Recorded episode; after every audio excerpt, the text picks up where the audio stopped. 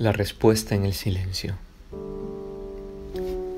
Uno de los problemas más graves en nuestra relación con Dios es que no lo dejamos tomar el control de nuestras vidas.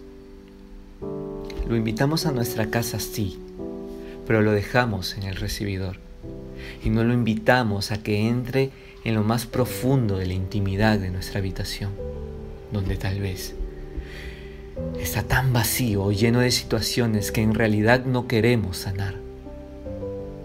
Amigo, si en verdad quieres ser curado, debemos entrar en lo más profundo para sanar de raíz nuestras enfermedades.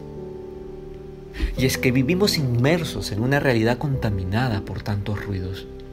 Pareciera ser que hemos expulsado el silencio de nuestras vidas lo tratamos como un virus que debemos eliminar y del cual debemos inmunizarnos. Lastimosamente, el enemigo busca que creamos en esto, pues el silencio se encuentran tantas respuestas y la sabiduría para enfrentar los ruidos del mundo.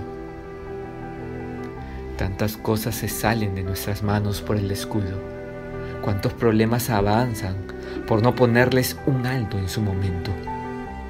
Cuánta necesidad tenemos de postrarnos ante el Señor para enfrentar de pie la lucha del diario vivir.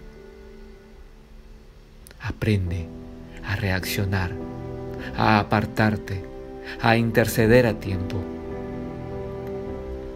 Persecuciones, habladurías, calumnias forman parte de los que siguen al Señor.